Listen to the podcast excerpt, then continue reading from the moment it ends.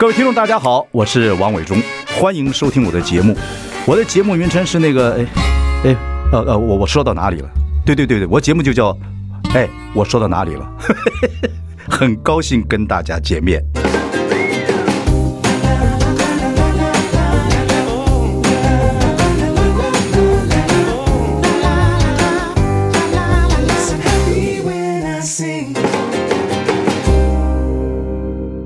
大家好，我是王伟忠，欢迎收听。哎，我说到哪里了？今天很有意思，我们要邀请到一个女版金庸啊，她叫郑峰，其实她本名叫做陈宇慧。然后大概有些人读过她的武侠小说，有些人没有。呃，她也是名门之后了，她是陈履安，就是前监察院长的女公子。呃，然后从小就喜欢金庸小说，后来是师大附中毕业之后呢。然后就去美国名校读书，回来在香港做 banker，然后开始 banker 做一段时间之后，在度蜜月的时候就开始把他的梦想写武侠小说就开始写啊，然后呢一下后来就生了五个孩子，然后还继续在写，很有意思，号称为所谓是亚洲呃畅销最畅销最畅销的女的武侠作者，然后我一直对她很好奇。听众朋友可能看过他小说，可能没有看过他的小说，但是武侠世界通常都是比较呃男人在写的，比较沙文，然后所以一个女侠来写武侠小说是怎么样一个创作过程啊、我觉得很有意思。然后他现在是全职做作家了啊，一边还有还有五个孩子，他才呃四十多岁，五个孩子又要创作，然后要思考，然后长居在香港，所以我们等下等一下呢。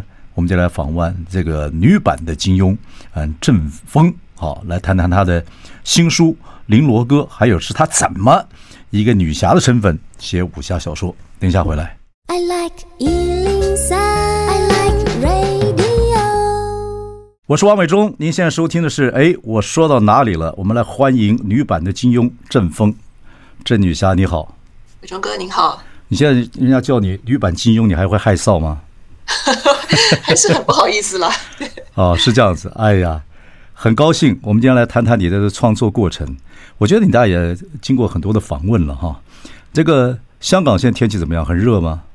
非常热，刚刚一个台风过去，今天大太阳。对，昨天还下大雨。昨天我还去了那个空总，空总现在变成一个文艺中心，就是你们、哦、你们老家的对面嘛，对不对？对对。现在台北要三十六七度啊，天气也够热。对，很热，对，香港也是。对对对对，你很久没回台北了吗？啊，疫情开始就没有回去过了。哇，那也快有三年的时间了。差不多了。你本来呃，这个呃，乌王志结束之后，二零一八年吧，其实一九年之后你就就停笔了，不太写武侠小说了，要休息一段时间，对不对？对对对。那为什么？是为什么？是那武侠没什么好玩的事情，还是怎么样？还是到一个阶段想变化？啊，就是觉得很累，想休息一下。我从零七年出版《天官》以来，就一直在写，嗯、每两年出一套长篇。嗯，其实就是在每天鞭策自己写下去的这种状态之下，其实是蛮累的。所以我觉得写完《乌王之》就想休息一下。对啊，其实呃，做一个真的这个职业作家来讲，自律是很重要一件事情。可是创作又是一个要非常。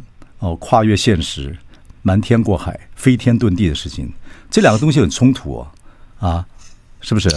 确实是，我觉得我自己会比较喜欢说是很随性的写，就是真的是很喜欢。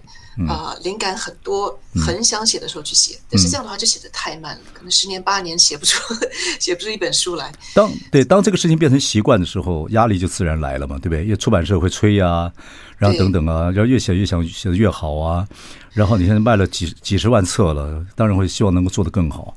那当创作变成压力的时候怎么办呢？怎么办？怎么办？嗯，对，那个功你那个功力有时候就就说对，要要储蓄一点能量，怎么办？呃，就像您刚刚说的，需要有纪律，还是要有纪律，还是要有纪律。对，嗯、就是说，我觉得让自己这样子一直慢慢的写拖下去也不是办法，因为这样子其实东西是出不来的。嗯，有的时候还是要需要给自己点压力。OK，对，比如说每天、每个礼拜或者每个月有怎么样的进度，要逼着自己去坐在电脑前面写。对，要是不逼的话，他东西其实也就出不来，他不会自然就哎从天上掉下来，我就马上就文思如泉涌这样子。其实是对对对对对对，所以这个听众朋友要了解，如果真的要做一个职业作家，其实自律是很重要的，光浪漫是不行的。啊，那你这个呃新作品大概就有在疫情时间嘛啊，然后呃筹划两三年写出来这个《绫罗歌》，然后这段时间其实香港还蛮乱的，就是视觉还蛮乱的，会影响到你吗？在心情上啊，那小孩要上学啊，等等等等啊，会影响到你吗？呃，其实我在后后记里有写到，就是这一段时间真的是一个很挑战比较大的一段时间，嗯嗯嗯，就是从香港本身，还有之后的疫情，嗯，好像就是变化万千。以前的话，你觉得这是真的是啊，你回想起来真是岁月静好，没有什么大事发生，就是上学放学。现在就是。孩子能不能上学？哪一天是网课？这个能不能出去吃饭？能不能怎么？就各种各样的担忧，就好像像这个洪水一样的卷来的，就觉得对对对，突然这个焦虑的这种程度啊，非常的高。可是，在疫情期间，也因为这个时间，你必须要静下来，必须也 lock 住了，所以你就还是继续从事创作了嘛，对不对？可是这个就创作《綾罗歌》这个这个整个这个小说，可是《綾罗歌》讲的是魏晋南北朝的事情。魏晋南北朝，我觉得读历史人都很怕魏晋南北朝，也很怕五代十国啊。那魏晋南北朝是个大乱局，哇，屠杀也多，等等等等，就如同你书里面所写的一样。所以，跟香港的这个现在局势也很乱，所以这个东西会会不会相相互有个有个回应，会不会这样的状态？其实，在写的时候比较是没有去说连接外面的情况跟我的小说的创作。当时为什么会选？呃，魏晋南北朝，尤其是北魏这段时候，嗯，北魏还有这个东西魏分裂这段时候，就是看了这个《洛阳伽蓝记》这本书，呃，这个书很有意思。这个杨贤之他在写这个书的时候，就是他见证到了北魏的最兴盛，就全盛时期。嗯，嗯，嗯，那个时候里面的呃，胡太后建的这个永宁寺塔，大概是当时全世界最高的一座木质的塔，嗯嗯，非常的壮观。嗯嗯嗯。他写的很详细啊，就是洛洛阳城这个全盛的时候，那边到处都是到处都是塔，对不对？对，都是佛寺，嗯啊，香烟袅袅，嗯，这个佛寺林立，嗯，哎，不过是三十年的时间吧，就消失了。对啊，他的他的那个颓废跟他的这个削弱是衰败是很快的。对对对对。当时这个东西会分呃分裂之后就呃迁都嘛，迁都之后这个所有寺院里的僧尼啊，全部都是跟到了这个。邺城去了，对，就空了。对，这个地方就一下子就，就是他从这个全盛到这个荒凉哈破败，就几十年的时间。对啊，不过武侠小说有时候其实，人家说乱世的时候是英雄百出啊，所以很多武侠小说都是都选择在乱世的时候。你说，你说《水浒传》它也算是。武侠小说的一个吧，发生在北宋等等等等，还蛮有意，还蛮有意思。不过我说你这个《綾罗歌》，我刚开始看的时候我就觉得很有意思。你还是有那个创作情怀，会把一些东西有自己的想象。比如这里面有个小女儿，哦，这个沈家的小女儿，呃，感觉上就是有点像你小时候一样啊，有点女侠作风啊。看看你的，我看过你一篇自己自传，讲自己怎么写武侠小说的，在那个自己的官邸里面哦，因为你爷爷跟爸爸的关系，官邸很大，三三百多平吧。啊，哎，对，那个就是你的武侠世界啊，飞天遁地，然后轻功也上。我不知道你会不会点穴给你哥哥？你们家就，你们家里面就是你一个女的，就是孩子里面。对，我是唯一的女生。哇，哎，一个唯一的女生写武侠小说，所以你是想揍你哥哥他们还是怎么样？小时候被揍多了，是吧？在想象中的传奇。很多武侠小说都是在乱世里面。可是自己呢，做个老百姓或做个作者，也不知道怎么办，秀才又无力，呃，手无搏鸡之力，就想说写个英雄人物，就像现在，呃，这个美国的 Avenger，这复仇者是一样，那超人也是在美国经济大恐慌时候所出现的。所以你小时候遇到这个情绪，是不是怎么兄弟相处不好啊，欺负你，还是有什么状况？其实也不是，我觉得还是就是从看金庸看多了哦，迷到里面去了，就无法自拔。哦，OK，OK，所以金庸对你的影响还是非常大的啊，巨大，对。啊，可是金庸看久了，我觉得其实金庸、古龙也差不多。金庸比较从什么功夫都不会啊，慢慢越来越厉害。他的主角人物，那古龙出来就是大侠啊，所以就那金庸其实有很多奇遇啊，奇遇记。所以晚上睡觉之前会不会想想自己如何怎么样在武侠世界里面徜徉？会想过自己是女侠吗？呃，赶快告诉我，有没有想过这个？通常不会想象自己是女侠。真的吗？会不是，我都会，就是我小时候很喜欢编故事。啊，睡觉之前呢，就会说：“哎，我来编一个故事，里面有人物、有情节、有发生的这个那个事情。”那么看了金庸之后，这些故事当然全部都变成武侠故事了。对对对。但是我很少是把自己想在里面。可是你从小人物在干嘛干嘛，不是我自己。你说你从小看漫画呀，看一些有趣的事情，基本上都比较非女性化的。你也不讨不喜欢美国那那个日本那个少女漫画 啊，那个你说你你我觉得你特好笑，你就说，那少女漫画里面男人的腿都太长，女人眼睛都太大。你看起来有点恶心，啊！这个时候我觉得看了头昏。对对对，对呃，振锋，你的个性有没有点男性化？你觉得？我觉得是很男性化的。这个我想是受到我从小长大环境的影响，三个哥哥一个弟弟嘛。你干嘛打不打？打不打？打呀，打呀，小时候都打的。打的对不对？对呀，我跟我哥都学都学跆拳道，所以呃，我们在这个练习的时候都是常常对打，在家里这枕头战啊。拿这种这个、嗯、木棍啊，对，这个拳击手套啊，打来打去，这个所以你你的小时候，你说你也有点孤僻或怎么样，但是你还是在一个快乐童年长大，对不对？你算不算快乐童年长大？因为童年童快乐童年对创作很有，就很有这个启发性的。你是不是快乐充电？我觉得这是快乐的哦。对，但是我觉得孤僻是我自己的，就是孤僻才能创作。对，不管环境怎么样，我个性还是孤僻的。可是，孤僻是创作，呃，孤独的人才能创作，但孤独人不见得寂寞了，对不对？孤独跟寂寞是不太一样。对，寂寞人，寂寞人不一定孤独，但孤独人不不一定寂寞。所以你基本上有很多创作就不会寂寞。那基本上后来你你去做 banker，到美国读了长，呃，你是读你是读马这个 MIT 是吧？MIT 对哦，麻省理工学院，你学什么在麻省理工学院？我是学财经的，是管理，还有这个 finance 财经这一块。你适合 finance 或这个 finance controller 这种工作吗？其实我觉得还做的蛮开心的。真的啊？对对。武侠里面，呃、武侠里面看有和尚也有，呃，这个什么道士也有，没有拿的铁算盘是武器，没有没有商人在里面当武侠的。对，啊、其实做这个金融啊、财经这一行的是蛮有意思的。我在那边也也做了十几年才退休的，对对，然后退休就是专就开始专职写作了，对不对？专职写作，对对对对对。你实在很奇怪，因为你很有很有趣。我在看你的过程呢，我觉得冲突是美感。从小就是一个女儿，然后在 在这个众众兄弟之中，后来又读师大附中，师大附中，师大附中那时候你们已经招女生了，可师大附中还是比较还是比较男性的一个学校嘛，对不对？我们那时候大概二十几个班里面只有两到三个，对对对，两个半。男生呃女生班，然后我们是唯一的男女合班。对，当时我们是科学实验班，对，男女合班。哦，你是科学实验班的，OK。对。然后你在这个男生比较众多的这个环境里读你高中，高中是一个情窦初开也好，各方面变化也比较大的，对你有影响吗？对你的武侠世界有影响吗？附中是一个很开阔、很疯狂的，我觉得是他很有一种狂气，这样大家都喜欢做一些比较出格的事情。哎。呃，那边的的学生，我感觉同学啊，都是比较。放得开的，嗯嗯嗯嗯，所以不是不是那种拘谨啊，是这个死命读书的那种，就是又会读书又会玩，就是他标榜的这个。所以，哎我觉得是蛮好的。就当时看武侠的同学也很多。哦，对对，你有自由，比较有自由空气嘛，对不对？是。对。然后呢，我有两个艺人是师大附中的，一个叫刘真，哦，现在不幸过世了。他是跳跳舞跳的非常好，一个也是你应该是你们附中里面的奇才，叫纳豆，你知道这个人吗？呃，不知道，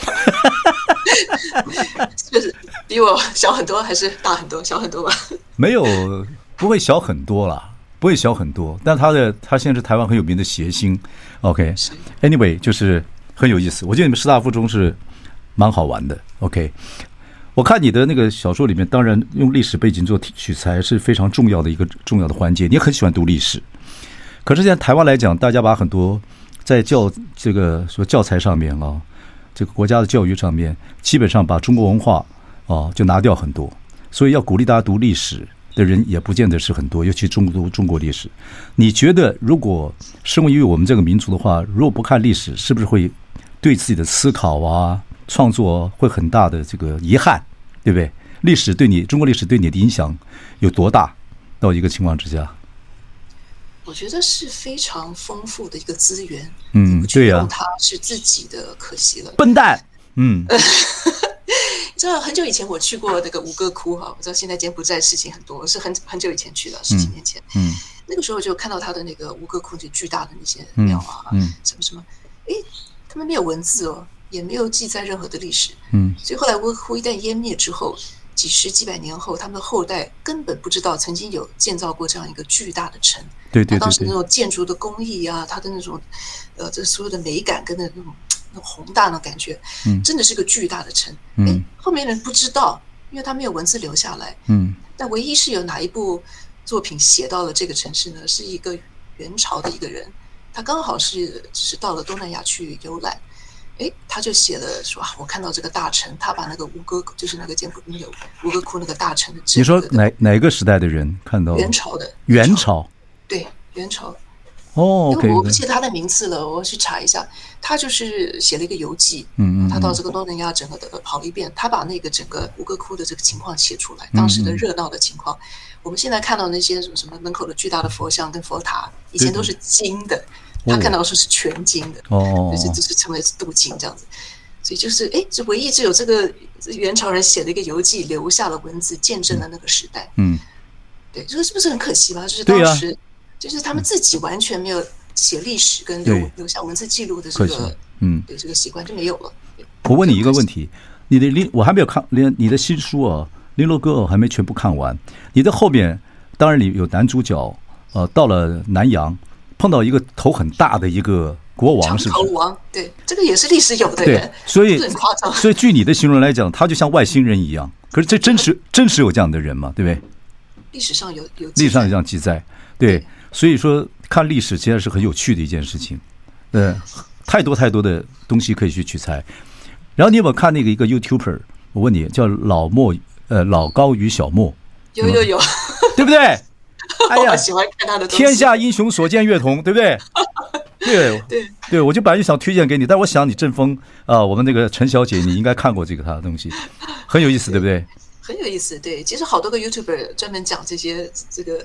五花八门啊，千奇百怪的事情，没错，听听都很有趣。所以我觉得历史是一个好东西。然后，呃，这个这个老高与小莫也把一些很多奇有奇奇怪怪的东西加在一起，其实有很多跟历史也有关系。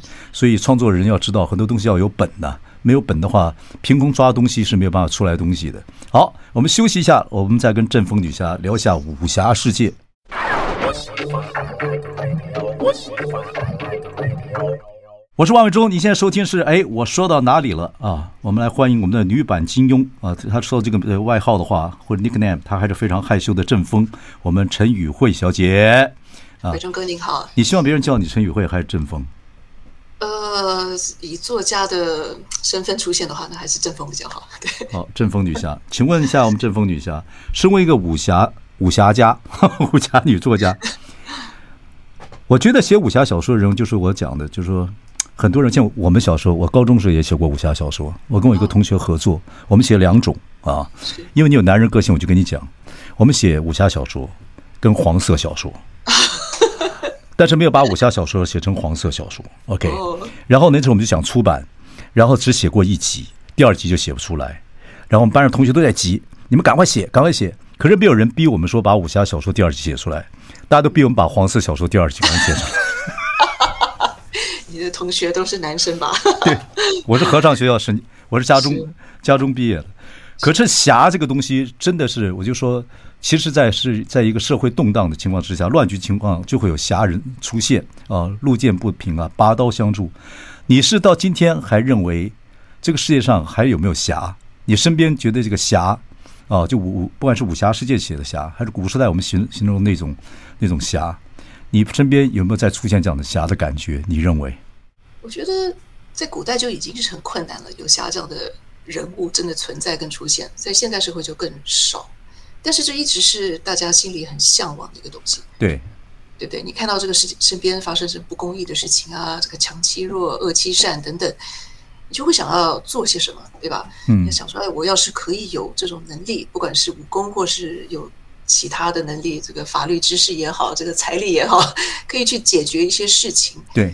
制止一些不义的事情发生，帮助弱小的人，我觉得大家心里都会有这样子的冲动跟欲望，都会去想做这样的事情。可是你觉得真的有侠气的人，或者真的有侠行为的人越来越少了？从你说古代就少，呃，主要是做不到。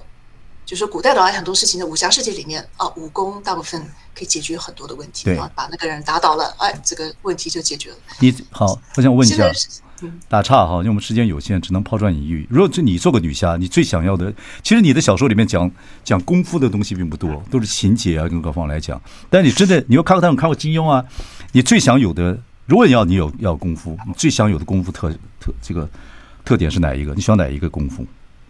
哦，我很喜欢凌波微步。哦哦，那个多多美啊！哦，人家要打你，你就哇就东转西转就消失了，而且身态身法姿态又非常美丽。所以这个对武侠的一些功夫，跟这个老美像在这种所谓的 Marvel 电影里面这种漫威英雄里面的这种特技能特技能力哈，呃，对特异功能都差不多，对不对？那对，我想若做大侠，我喜欢点穴。哦，点穴也很好，对，点穴对，而且要隔天隔隔山打牛，真的真的把它点住了，哇靠，那可以做很多事情，对，做什么事情？对，做些绝对是做些不好的事情，我没那么狭义，我是个瘪三，我是瘪三，OK，好，所以侠这个字，我觉得在你心目中还是可能有。那你当年你嫁人的时候，其实很年轻啊，你为什么那么早就嫁了啊？我跟我先生是在大学认识的。哦，呃，大学他是哪里人？他香港人。他是在美国长大的台湾人。哦，OK OK，对啊。可是你的武侠小，你这小说里面的很多女侠，基本上都很有自己个人的意意识啊，都很坚毅啊，等等等等。所以你有没有想过自己自己投射在这个是这武侠世界里面？说你你老公合不合乎你这个侠的这个个性？因为你是他是，叫换句话讲，他是像杨过呢？还是像令狐冲呢？还是像郭靖呢？还是像韦韦小宝呢？都不是你，都不是你嫁给他干什么？你觉得韦小宝可以嫁吗？哦，韦小可以嫁，但会被告就是了。对，OK，啊，都没有这种侠义的个性啊。呃，我想是有的，但是对呀，现实社会里面不是我说你老公现实生活，呃，对我老公，对我在现实生活里面，不管是我自己或是身边的人、亲人、家人、先生，嗯。其实就是你过日子还是过日子嘛，你不能整天抱着一个侠义的 的一个精神去过日子。不，你心里面心里面是喜欢男人或女人有点侠气吧？是的，是的，是不是？是是有这个状态。如果没有侠气的话，你那个什么，你生死簿里面讲的是女刺客，对不对？嗯、女刺客就把这些人给宰了。啊，这个这个生死簿女刺客很恐怖啊！对对对对对对对，很恐怖。不过，真的，这个我觉得创作是快乐的，就是说，在一个世界里面，等等等等等等。你现在后面的背景是用这个科技的 chroma key 的 key 上去的，对不对？对，我家太乱了，还我想我我想本来还想看看你的创作的环境，这个这就是你被应该是你的武侠世界，后面应该是有很多的很很从陈设可以看出这个人的个性跟感觉，对不对？我们家都是玩具，小孩子的。呃，枪啦，剑啦，因为我们家也是儿子多嘛。对，哦，四个儿子一个女儿。哇，你们家传统都是儿子多。呃，对，跟我家跟我自己家里一样，所以那些男孩子从小到大就互相的打来打去的。哦，哎，啊，现在还在打。哦，真的吗？他们现在不是已经大了，你就比较可以专心创作了。呃，最小的十一岁，最大的三个已经离家上大学了。对呀，对呀，对呀。所以，所以是，对呀，所以应该创作时间可以比较多了，比较安静一点了。安静一点，对对，我觉得，但是就是创作完全是看自己了。你的环境是怎么样？是，对啊，吵闹吵闹也好，安静也好，你要创作，都是还是可以创作。对，你的那个武侠小说到现在长篇加起来就七部了吧？短篇的话一部嘛，对不对？然后以前早期的时候，双侠等等各方面来讲等等，好像还蛮多，有一点爱情故事。可是后面的就比较没有爱情的了。后面我觉得爱情就比较少了，当然我看的我没有全部看了，对，会对，所以是不是对爱情的故事比较在放在武侠世界里面，你开始比较没有兴趣了，还是怎么样？我有这个感觉。啊，年纪到，你年纪到 了，你年纪到了，对，糟糕，你开始走单性了，单性生活，对。我我觉得早期我的小说那主角哈，爱情是他们的重心啊，全部，嗯，那故事里面的最重的这个重头戏就是爱情，对啊，对啊，对啊，对啊。后来就真的是越来越少。变成是友情、亲情以及一些其他的感情，好像是就是角色戏份比较重。对，而且还有很多呃巫术啊、奇幻啊等等。这个我们休息一下，等一下回回来再聊。好，呃，阵风底下，我们先退出一下江湖，马上回来。I like 103, I like radio。呃，我是王伟忠，您现在收听的是哎，我说到哪里了？今天我们欢迎的是啊、呃，我们女版金庸郑风郑女侠。我们聊了很多，聊了你的创作，聊了你这个成长的过程，聊了呃，你丈夫有没有侠气啊？你喜不喜欢他 啊、哦？当然你喜欢他了啊、哦。然后你自己有没有点这个侠气？我觉得你是有点侠气的，因为。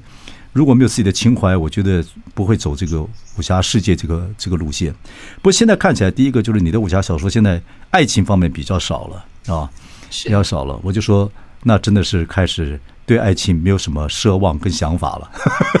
哎，我觉得是是年纪到了吧，是不是？可是人家说，女人到了哪个年纪都还都对爱情还是有想幻想啊啊。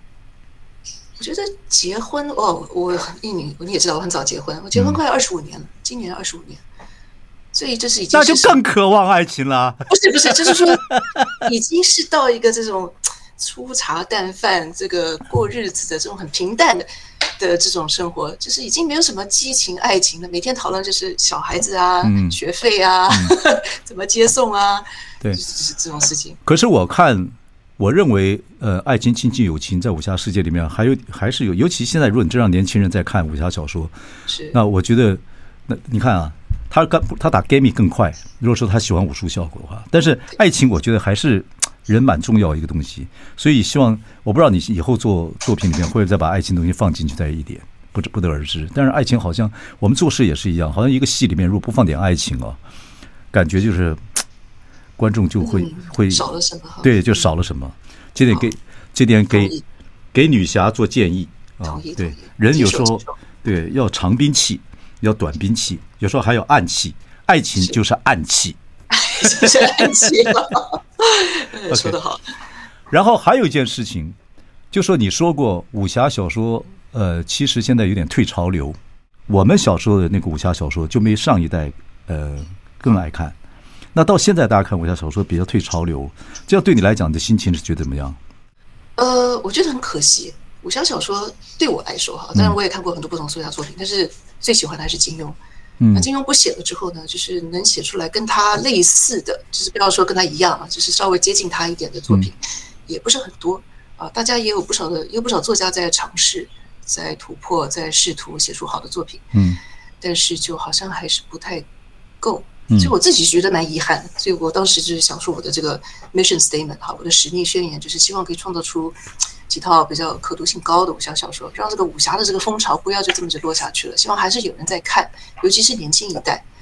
对，这而是一个步入怎么讲？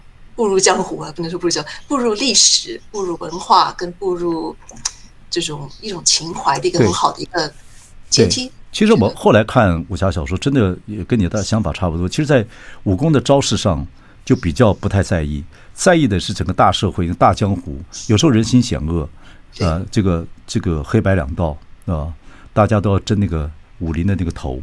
可是后面有很多，有些人至情至义，有很多人情世故，其实还蛮有意思的。我觉得人设方面，那金庸好在就是金庸好在好在他会拿很多历史的背景。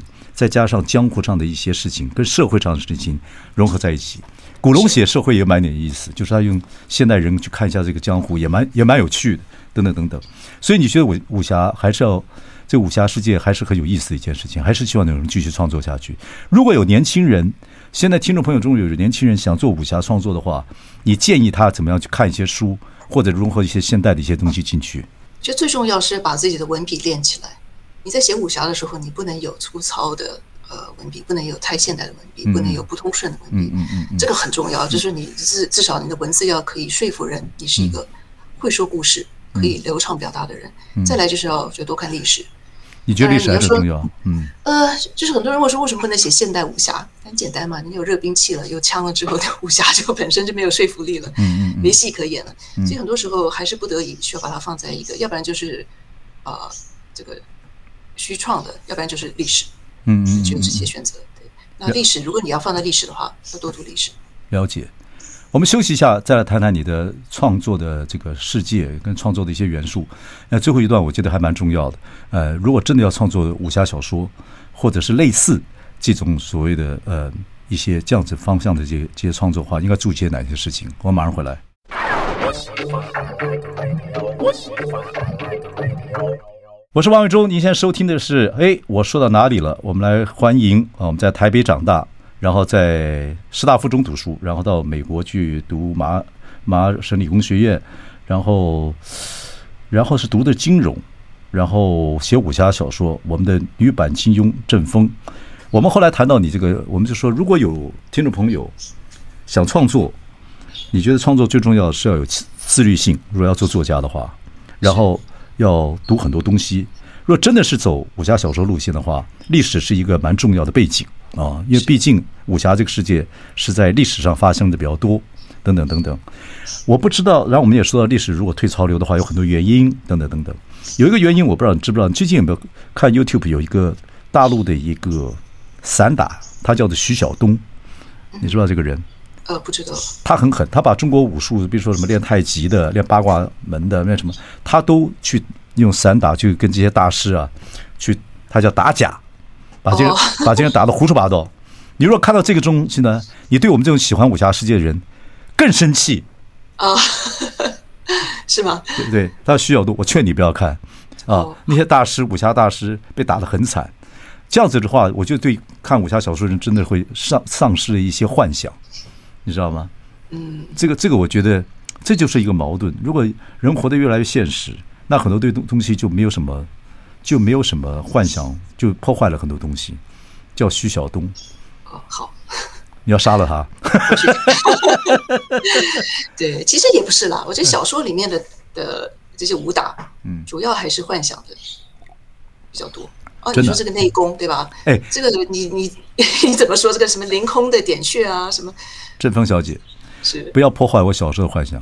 我小时候也练过铁砂掌，我们眷村孩子 啊，啊，真的假的？你你是你们官邸比较大，我们是破眷村，但是练过真铁练过啥？然后在腿上也绑过沙袋，跳练练练轻功，真的也举哑铃，也打过八卦八卦掌，也练过太极，现在全都是假的。你这样对我太残忍。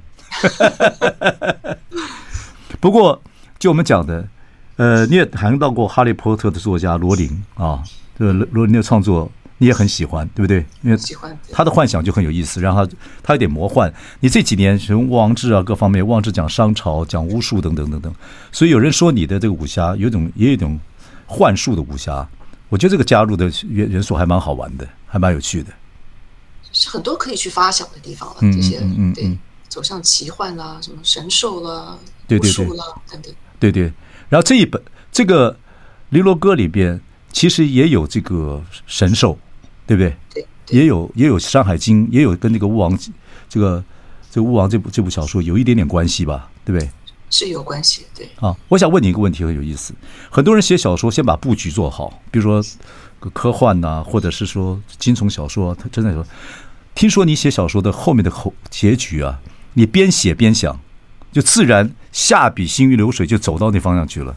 真的是这样子吗？呃，没有这么简单了，通常是要。嗯先写一段时候，那个架构啊，什么人物啊，都是慢慢出来的。大概写到三分之二的时候，我就会有结局了。因为我的人物跟架构出来之后，我就知道结局是怎么样。所以写到三分之二是最快乐的时候吗？应该就是比较故事比较成型了，我知道后面会怎么发展，起承转合了嘛，要收尾了，所以那个时候创作起来是最快乐的那个那个阶段嘛。因为写小说长篇小说，很多人没有这个经验，我也没有写长篇小说经验。哪个地方我们我知道做戏或做节目到哪个地方起承转合是最快乐的？你那个你最快乐是什么？哇，就说要哇，就呃，其实没有，没没没有一个很顺，没有最顺最快乐的一段时候，每个不一样。不一样，应该说你知道结局之后，其实也还是蛮痛苦的，因为你还要把这个从中间就写到结局那一段，那段也不能写坏了，对吧？嗯。但是你怎么拉过去？就是就是有点，你心里有点急了，会想说哦，我已经知道大概结局是这个样子，我结局已经出来了，但是中间你还是要把它认真的写出来，其实也蛮累的。有没有写写到快结束时候不想让它结束啊？有没有这样？有没有这种？有没有这样哪一本是这样子的心情？有没有？不会，不会。我觉得他的，我我看得到结局，我就知道这个故事会往哪里走，会停在哪里。我知道他会停。真是侠女，该断就断。我注意到一件事情，当然你很喜欢看历史，或者喜欢看一些这个哦各种呃各种的东西。我我认为你你对《红楼梦》跟《西厢记》看不看？因为你你形容很多精细的文学啊。就精细的像古像一些陈设啊，一些食衣住行啊等等等等，我觉得你用词遣句还蛮还蛮细腻的。你看不看红楼？看不看西厢这些？呃，看过红楼，没有仔细的研究。没有仔细研究。没有仔细研究，但是很呃 很激赏，就说怎么写得出这么细腻的东西？对啊，对啊，一个盘子哦，一件衣服，这写的是 是什么什么用料，什么花纹啊，写的很细。有受到红楼一点影响吗？呃，应该不多。嗯嗯嗯嗯嗯。OK，这是我的，这就是我的疑问，因为我觉得，呃，写这种东西要写的细腻，再跟武侠世界合在一起，我觉得这个阴柔阴柔跟这个跟这个对配合的还蛮好的，我还蛮喜欢看那个这个东西。我不不不看红楼的，后来才看红楼。呃，以前没有耐心，到了一个阶段就会开始这样状态。然后我看了你那个上一个节目讲你推荐的书。你现在对一些生死啊，对一些禅学啊，对一些这些东西是有兴趣的，对灵魂呐，对人之人来到这个世界上想做些什么样的事情等等，是不是？我看你推荐一些书是这个样子。觉得到我这个年纪，好像都会开始想这方面的事吧？你要小心，你只是你只是中年女侠，我已经是老老年武侠啊！不要讲年纪这个事情。哦，是是是是是是。OK OK。好了，我们这个时间不够了，跟你聊得很愉快。其实我还有很多问题带听众来问，但是来不及了。先把你的呃《林罗歌》好好看完再说。OK，谢谢谢谢，谢谢振峰，呃，还是希望你这个创作愉快，因为创作其实是是一个很愉快的事情。OK，是的，好，谢谢谢谢谢谢，江湖再见啊，江湖再见，相忘于江湖。